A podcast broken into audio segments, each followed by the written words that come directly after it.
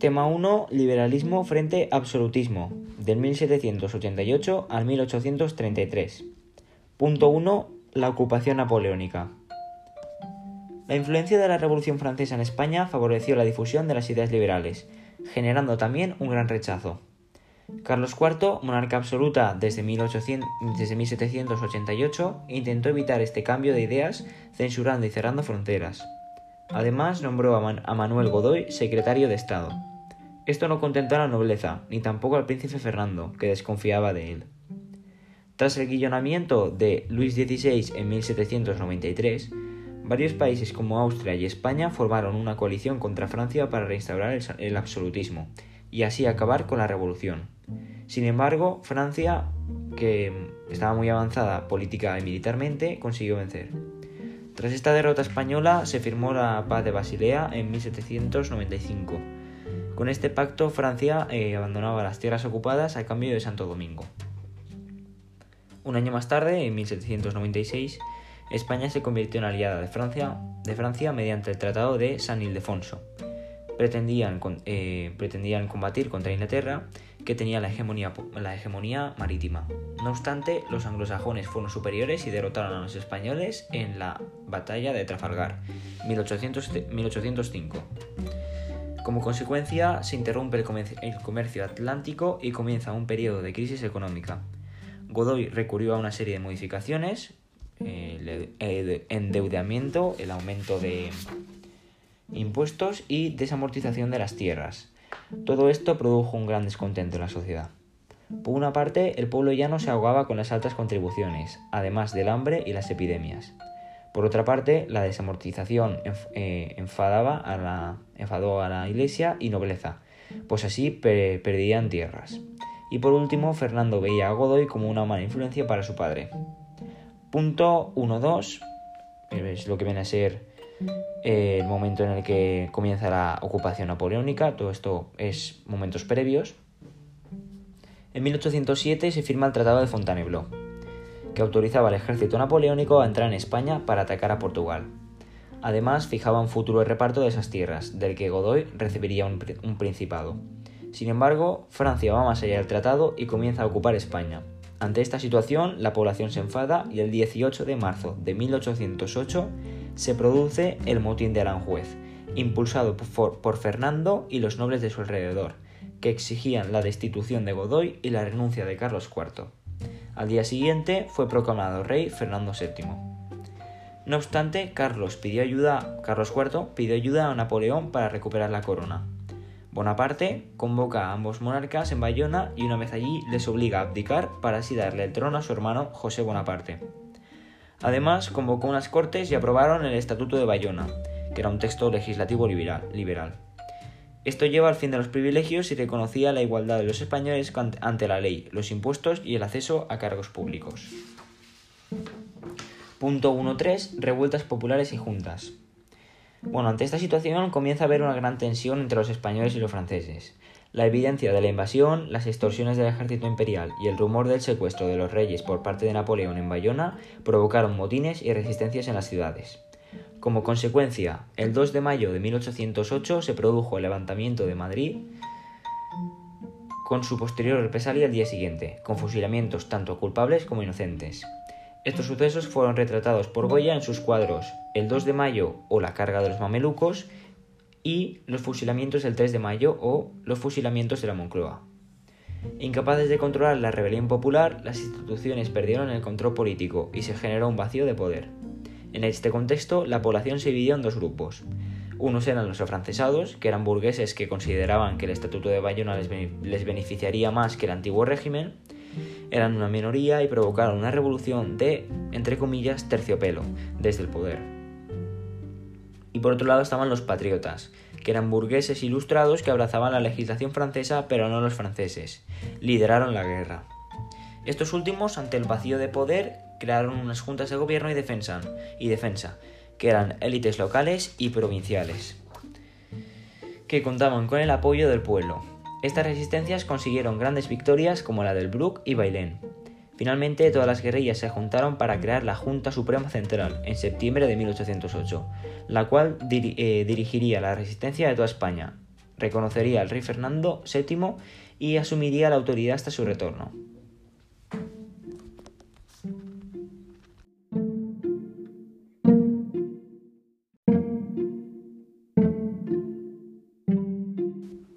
Punto 2. La guerra.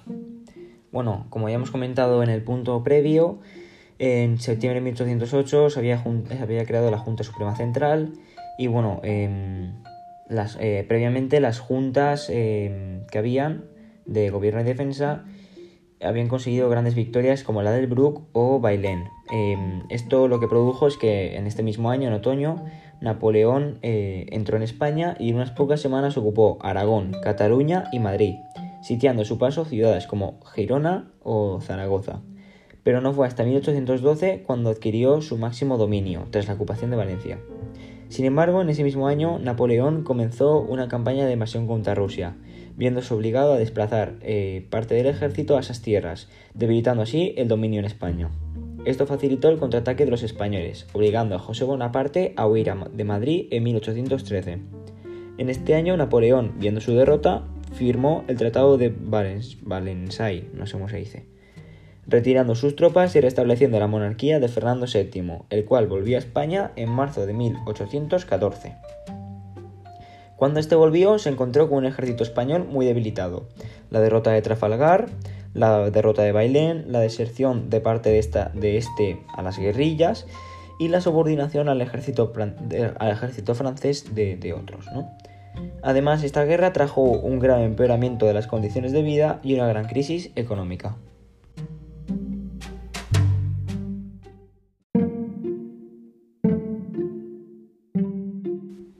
Punto 3. Las Cortes de Cádiz y la Constitución de 1812. La Junta, Central, la Junta Suprema Central unía todas las juntas de defensa. Pretendía dirigir y gobernar la resistencia en la Revolución. Poco a poco se fueron desplazando hacia el sur mientras Napoleón conquistaba. En medio del conflicto, la Junta trató de convocar unas cortes.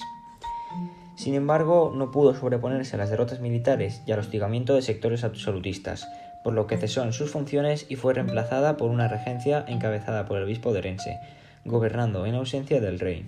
Este finalmente organizó las Cortes, que fueron convocadas en Cádiz. Aquí se reunieron 300 diputados, acordando que sería unicameral, lo que implicaba una mayor velocidad a la, una, a la hora de hacer leyes, y no estamental, ya que no había una desigualdad legal. Estas Cortes se inauguraron en septiembre de 1810. Establecieron tres principios básicos reconocían a Fernando VII como rey de España, eh, eh, establecían la división de poderes, es decir, poder legislativo, ejecutivo y judicial, y la soberanía nacional, es decir, que ejercían el poder en representación de los ciudadanos que formaban la nación. Y una nación se define como el conjunto de ciudadanos de ambos hemisferios que ejercen su soberanía a través del sufragio.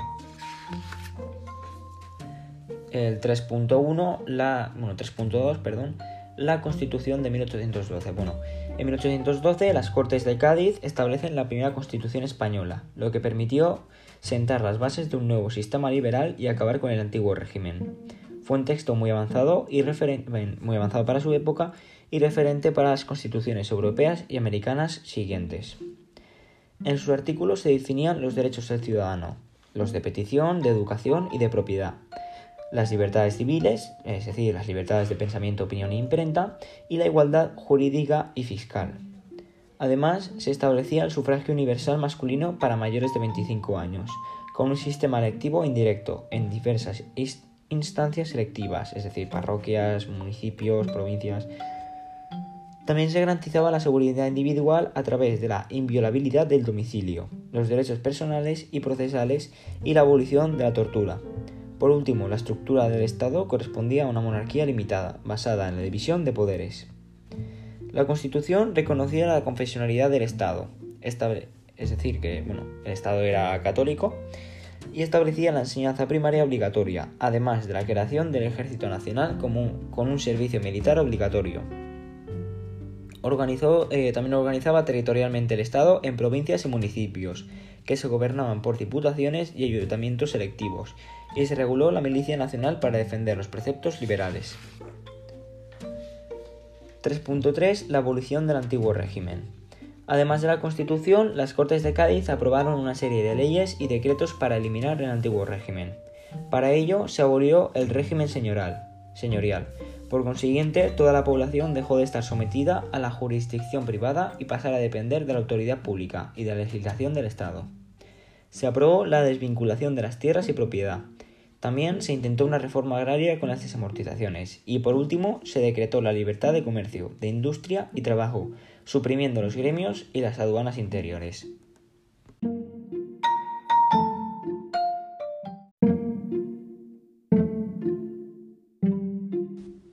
Punto 4. Restauración del absolutismo y el trienio liberal. Cuando Fernando VII regresó a España, no cumplió con sus promesas y rechazó las reformas liberales. Así, el 4 de marzo de 1814, mediante el Decreto de Valencia, reinstauraba el absolutismo y el antiguo régimen. Declaró nula la Constitución y los decretos de Cádiz e inició la persecución de liberales y afrancesados.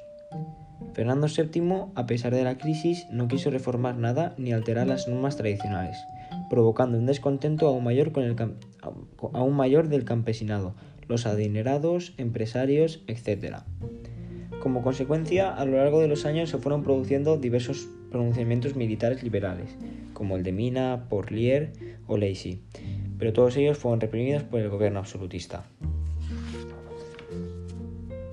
Punto 4.2.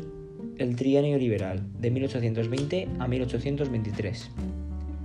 El 1 de enero de 1820 triunfó el pronunciamiento, encabezado por el coronel Rafael del Riego, en las cabezas de San Juan, Sevilla. Esto obligó al rey a aceptar la constitución del 12. También se proclamó un nuevo gobierno que también se, estableció un nuevo gobierno que proclamó una amnistía a los liberales y se convocaron elecciones, ganadas por, por ellos. Con estas nuevas cortes se aplicaron importantes reformas.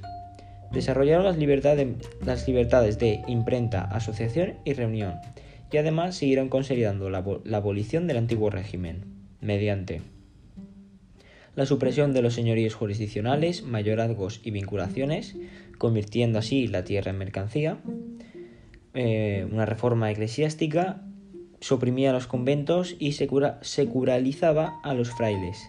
También se desamortizaron las tierras una reforma del sistema fiscal para, eh, para aumentar los recursos del Estado y, y, disminuir el diezmo que cobraba la Iglesia y la eliminación de gremios, eh, que era la libertad de industria y de circulación de mercancías.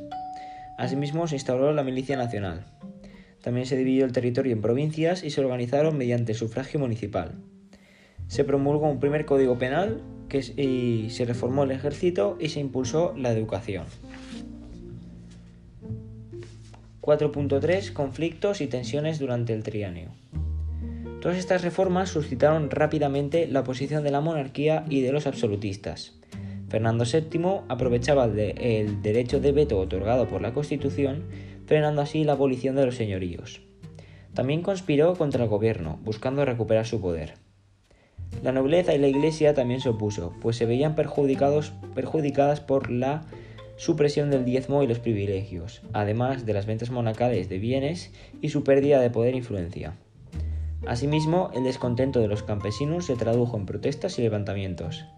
Las reformas del trienio no incorporaban aspiraciones básicas como el, acceso a la propiedad de la tierra y una efectiva rebaja de impuestos. También habían perdido sus derechos tradicionales y además les surgió un problema con el pago monetario, ya que ellos se acostumbraban a intercambiar en especie.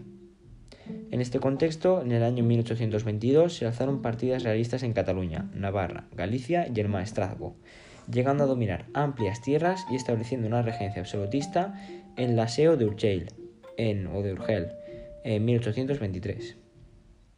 Por otra parte, estas tensiones acabaron dividiendo a los liberales en dos tendencias. Un grupo eran los moderados o doceañistas que gobernaron hasta 1822, eran partidarios de reformas favorables a la, oligarquía, no buscaban un conflicto con el rey y, trataban de negociar con los realistas. Y por otra parte estaban los exaltados, que eran organizados en, eh, estaban organizados en sociedades patrióticas que eran clubes locales donde debatían sobre política, economía, ciencia, etc. Ellos defendían las libertades, el pleno desarrollo de la Constitución y unas reformas eh, radicales más próximas a las clases medias y populares. Derrotaron a los realistas a finales de 1822. 4.4 El fin del trienio y la década ominosa. El liberalismo en España comenzó a servir de ejemplo para otros países como Portugal y ciudades como Nápoles o Piamonte. Esto alarmó a las, potencias de la Santa Alianza, Santa Alianza, que tras la petición de Fernando VII comenzó a actuar. Así pues, Luis XVI mandó a los 100.000 hijos de San Luis a España. Los liberales fueron derrotados y se restableció el gobierno absolutista, además de derogar las normas y decretos del trienio. Se nombró un consejo de regencia y Fernando VII recuperó su posición de monarca absoluto en 1823. Y este, este monarca eh, inició la persecución de liberales e implantó un régimen del terror. Así da comienzo la década ominosa, que duró hasta su muerte en el 33. Durante este periodo se casa con su sobrina María Cristina de Borbón en 1824 y tiene una hija, Isabel. Mediante la ley sálica, eh, esta Isabel no, podía, no podría gobernar una vez muriera Fernando, y la, pero la, eh, monarquía, eh, el monarca, establece la pragmática sanción, que lo que intentaba era pues tirar abajo esa ley y que así pudiera gobernar su hija en vez de su hermano Carlos María de Isidro. Y bueno, este acto, el hecho de establecer la pragmática sanción, dividió a la sociedad en dos grupos.